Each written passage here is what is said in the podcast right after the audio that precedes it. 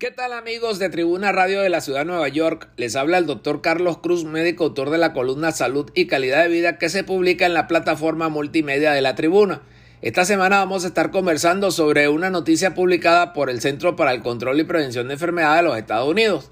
Y es que dicen que una de cada cinco mujeres reportó maltrato mientras recibía atención de maternidad.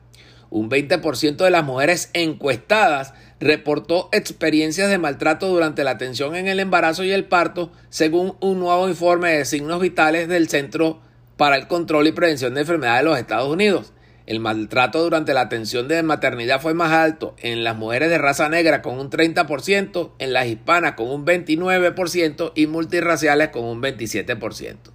El doctor Javier Becerra, secretario del Departamento de Salud y Servicios Humanos de los Estados Unidos, expresó que toda madre merece ser tratada con dignidad y respeto y que la atención materna es un componente fundamental de la atención médica de esta nación y la administración Biden-Harris se ha comprometido a mejorar los resultados de la salud materna.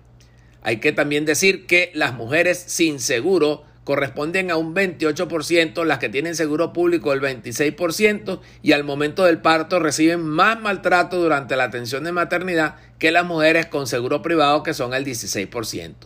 Los tipos más comunes de maltrato expresados son la falta de respuesta a solicitudes de ayuda, los gritos y regaños, la falta de protección a la privacidad física y las amenazas de no darles tratamiento o hacerlas aceptar un tratamiento no deseado.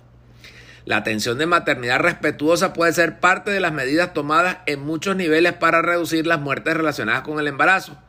Los sistemas de atención médica pueden promover una atención de maternidad respetuosa al contratar y mantener una fuerza laboral diversa y capacitar a todo el personal de atención médica. También los sistemas de atención médica pueden promover medidas de mejora de la calidad con un enfoque en aumentar la atención de maternidad respetuosa para todas las mujeres por igual. Y los profesionales de atención médica pueden tomar medidas para hacer que las pacientes se sientan respetadas, comprendidas y valoradas mientras las atienden. Usted necesita mayor información, puede entrar al portal web del Centro para el Control y Prevención de Enfermedades de los Estados Unidos, o sea, el CDC en su versión en español, o comunicarse con nosotros a través del correo electrónico tusaludhispana.gmail.com.